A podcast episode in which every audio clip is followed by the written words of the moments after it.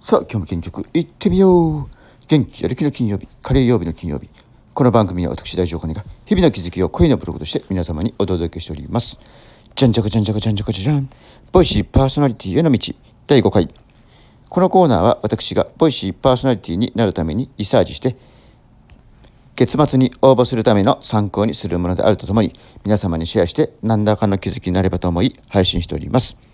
まずは状況としてワーママハルさんの第702回で有名な方が Voicy に参入してきているのでプレミアム放送で1回放送が飛ぶと自称一般市民であるハルさんはランキングが落ちて Voicy をやめたのですかと言われるとのこと。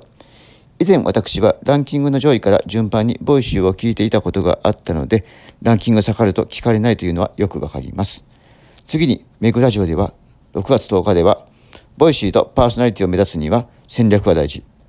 Voicy の決定権を持っている人の認知が必要。そのためには実績が必要。その小さな実績を得るために音声配信を毎日やるとか、専門分野に詳しいとか、多くのフォローがいるとかも大事だし、 Voicy パーソナリティへのリサーチが必要とのこと。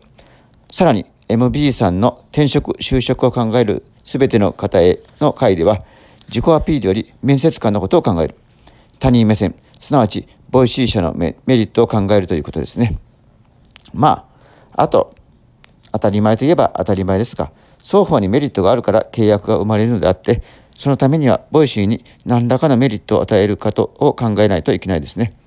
まとめると、有名な方が Voicy に参入してきて、 Voicy パーソナリティの間でも競争が激化している。Voicyパーソナリティを目指すには実績が必要。そして応募するなら、 Voicyとのメリットを考えるということですね。